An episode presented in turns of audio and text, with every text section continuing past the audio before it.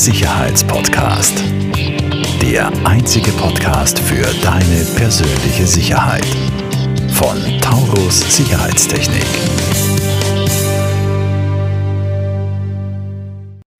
Herzlich willkommen zu einer weiteren Folge auf der Sicherheitspodcast. Heute bei uns der liebe Christoph Pritz. Ähm, Chris, wir haben von dir eh schon die Daten in unseren Shownotes auch eingeblendet, was du so alles machst, aber wir kommen dann gleich zur Vorstellung. Und um unseren Zuschauern und Zuhörern ein bisschen einen Überblick von dieser Folge äh, zu geben, ähm, wir werden darüber sprechen, was ist IoT, was ist Internet of Things, ein bisschen Industrie 4.0 mit reinbringen, ähm, was ist IoT im Alltag, ein bisschen die Story von IoT wirst du uns auch näher bringen. Natürlich. Ähm, und dann äh, das Thema IoT Intrusion. Wie kann man über, über äh, vernetzte Geräte wo eindringen als Hacker und warum tut man das eigentlich? Genau. Und dann, wie kann man sich als Privater oder Firma davor schützen oder was sollte man Genau. nicht tun? Genau. Herzlich willkommen. Vielen, vielen Dank für die Einladung. Freut mich sehr, dass ich da sein darf. Äh, ja, Chris, er, erzähl mal ein bisschen was von dir. An, lieb, an unsere lieben Zuhörer, mein Name ist Christoph Pritz. Ich bin Unternehmensberater in der Digitalisierung. Das heißt, ich helfe Unternehmen quasi, ihre Betriebsprozesse mit Hilfe der Digitalisierung einfach effizienter zu machen, damit sich der Unternehmer wieder aufs Wesentliche konzentrieren kann. In a nutshell. Das hört sich gut an. Das ist wunderbar. Was hat das jetzt mit IoT zu tun? Naja, IoT ist ein ziemlicher Pfeiler ähm, in Sachen der Digitalisierung. Viele Firmen verwenden das ja schon. Nur vielleicht kurz für unsere technisch nicht so versierten Zuhörer. IoT steht für Internet of Things, der Tom hat es eh schon gesagt, steht im Endeffekt für das Internet der Dinge. Da geht es im Endeffekt darum, dass unsere alltäglichen Gegenstände, die wir jeden Tag verwenden, im Endeffekt der Kühlschrank, die Zahnbürste, die Kaffeemaschine, alle miteinander reden quasi und die Infos quasi austauschen, die uns einen Mehrwert bringen kann. Ich habe da gleich eine ganz konkrete Story.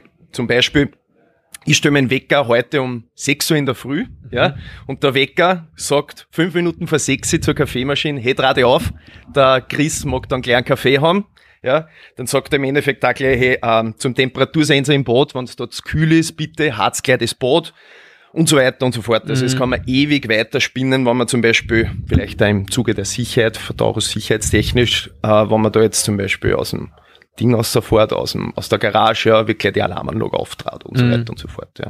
Genau. Genau, das gibt's.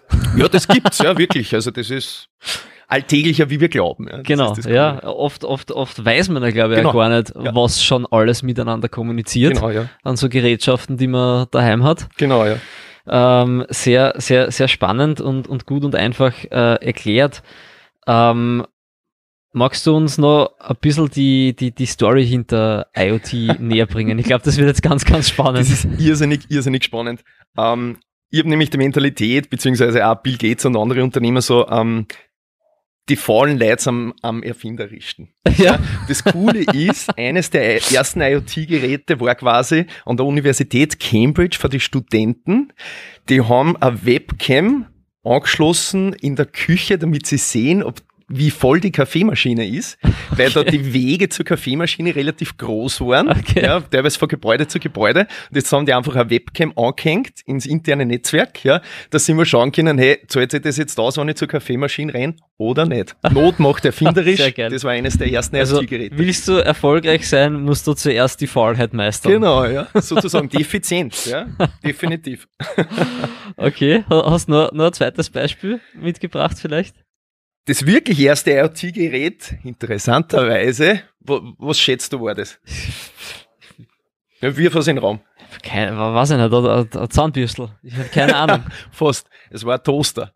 Ein Und das Toaster, schon im Jahr okay. 1990. Ja. Das ist auch Okay, ganz interessant. Ja. Die haben, die haben eben quasi remote ein- und ausschalten können. Ja. okay, Das ist trivial, aber was man so braucht. wirklich, was man Naja wirklich gut, wenn man braucht, noch im Bett liegt und den Toaster schon vorwärmen möchte, ne? vielleicht hat man einen Tag davor schon ist Toaster reingesteckt. Oh ja. dann, dann passt das auch. Sehr geil, sehr geil. Ja, ich, ich liebe immer so, so Hintergrundgeschichten und ich denke, das ist für unsere Zuschauer und Zuhörer auch extrem Definitiv. interessant. Unnützes Wissen, gell? Genau, unnützes Wissen. Das sind oft die besten Bücher. Definitiv, ja. Ähm, Chris, kommen wir zum nächsten Thema. IoT im Einsatz beziehungsweise IoT äh, Intrusion, wie komme ich in, in IoT, in Internet of Things, wie kann ich eindringen, wie komme ich in diese Systeme rein als, Mhm. als Hacker Mhm. und warum tue ich das überhaupt? Mhm. Du hast vorher gesagt, du hast ein paar Hintergrundinformationen für uns. Ich glaube, es ist einmal wichtig zu definieren, ähm, ich habe jetzt ziemlich gehypt über IoT, ja. Und ich finde, es ist immer wichtig, beide Seiten der Medaille richtig zu beleuchten. Und IoT hat ein riesengroßes But. Und das Mhm. ist meistens die Security. Die Sache ist, man muss sich das vorstellen, ähm, Security wird bei der Entwicklung bei solchen Geräten, die meistens im Cent-Bereich sich anspielen, teilweise im ein paar Euro-Bereich, hat das keinen hohen Stellenwert. Ja. Mhm. Die leiden unter einem irrsinnig hohen Innovationsdruck. Das Mhm. heißt, für die Security ist kein Platz. Die müssen das rausbringen. Ja, allgemein ist Security auch in der Programmierung, was ich sehe, wird sehr stark vernachlässigt, weil Mhm. es keinen direkten Mehrwert bringt. Der Kunde will es ja meistens nicht zahlen, weil er es nicht sieht. Genau, es geht immer nur um den Nutzen, Genau. was bringt's, was Genau. kostet's und Genau. äh, Sicherheit ist oft, äh, sehen auch wir, Genau. Sicherheit ist oft ein, ähm, ja, solange noch nichts passiert ist, ist es eher ein Kostenfaktor. Genau. That's the point. Ähm, und wann halt einmal was passiert ist, wird es dann umso mehr wichtiger. Ja? Deswegen ist meiner Meinung nach oder unserer Meinung nach auch wichtig, einen ähm, vernünftigen Spagat oder ein gutes Mittelmaß Genau. zwischen Nutzen und Sicherheit. Man kann es auch übertreiben, muss man auch ganz genau, offen sagen. definitiv. Und nichts ist hundertprozentig Genau. sicher. Ne? Genau. Definitiv. Und da ein gutes Mis Mittelmaß zu Genau. finden, ist, glaube ich, immer das Wichtigste. Genau. So, jetzt habe ich da das Wort entwendet. Macht ja nichts, macht ja nichts. Ich finde das zu immer sehr schön, dass, dass das in deinem Bereich auch so ist, Ja. um das zu hören. Und möchte kurz mit einem Zitat anschließen. Eine Dozentin meiner Uni hat immer gesagt, Backups interessieren kann, bis du das brauchst. Das ist genau das Gleiche. ja, Ja.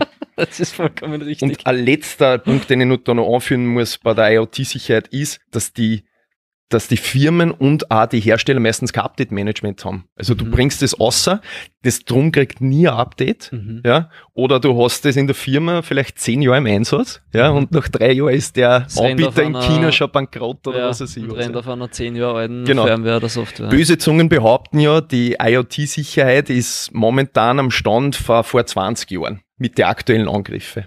Also Okay, Ja. tatsächlich. Also, das kann ich mir gut vorstellen. Ich habe jetzt keine Studien dazu, aber meiner Erfahrung nach ist das schon ziemlich, ja, eine adäquate Aussage. Vielleicht da nochmal äh, zurückspulend betrachtet, wann hat man begonnen von IoT, von Internet of Things zu sprechen? War das in den 90er Jahren offensichtlich, wenn ich mal den Toaster, das Toaster-Beispiel so an. Grundsätzlich war der Übergang fließend. Also man kann nie sagen, das war jetzt IoT. Da Mhm. hat's an, also angefangen natürlich mit dem Toaster, ja.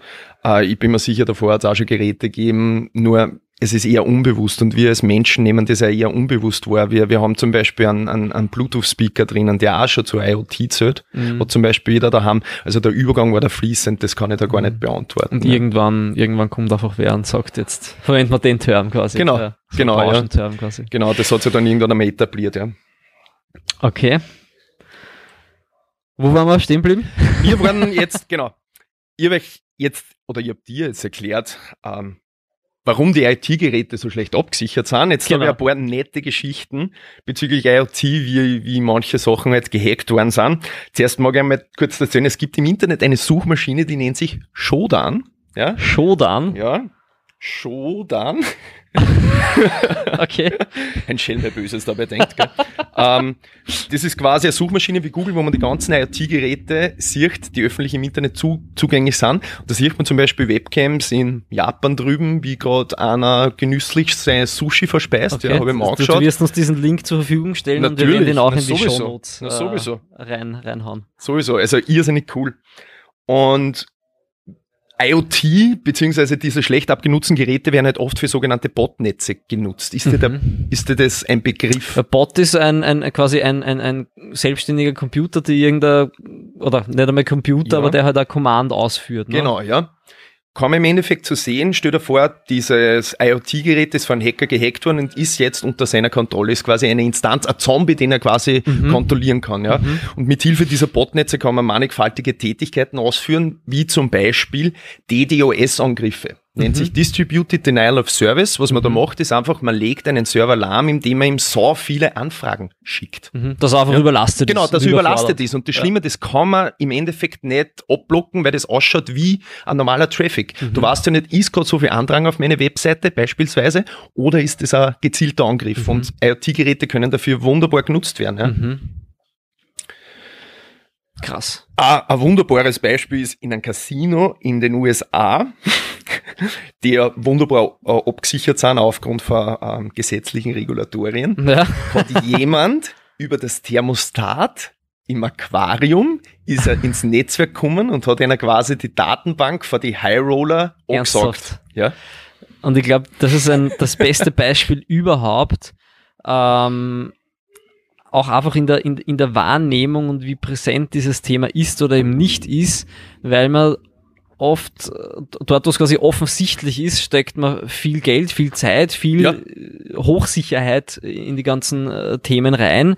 Wenn ich jetzt äh, de- denke an Cas- Casino, Videoüberwachung, Gesichtserkennung Mhm. und so weiter und so fort. Und bei den kleinsten Dingen, wie ein Thermostat im Aquarium, Ja. das einfach auch im, im, im Netz und wahrscheinlich im, im ja, offensichtlich im, im gleichen Netz und Genau. gleichen Netzwerk hängt, ähm, daran scheitert es dann unter Genau. Anführungszeichen und an Und das denkt man nicht. genau. Und da braucht es halt eine, eine ganz starke Bewusstseinsbildung für das Thema, glaube ich. Irrsinnig, irrsinnig, die Bewusstseinsbildung überhaupt. Und man sieht halt, wie so kleine Dinge große Infrastrukturen zu Fall bringen können. Ja. Mhm. Das ist wie David gegen Goliath. Du hast irgendwas drinnen und das ist die Achillesferse, die da das Knack bricht. Mhm. Wortwörtlich, ja. Mhm. Ich habe da auch noch eine nette Geschichte, ähm, einen Herzschrittmacher auf einem bestimmten Spital in den USA vom St. Jude's Medicals. Den hast du quasi hacken können und hättest dem Herz quasi elektrische Impulse geben können. Ja. Und das ist dann natürlich ein Part, wo es relativ unlustig wird. Ne? Da stehen Menschenleben am Spiel, Mhm. genauso wie, wie auf dem Heck vom, äh, vom Chrysler Jeep Cherokee. Ja? Also die haben sie wirklich zuerst eingehackt über das, ähm, über das WLAN und da sind sie quasi nur mit zum Radio gekommen, was man auch nutzen könnte, wenn man jetzt zum Beispiel ein Radio komplett auf volle Lautstärken draht, wenn man zum Beispiel konzentriert sein müsste oder so.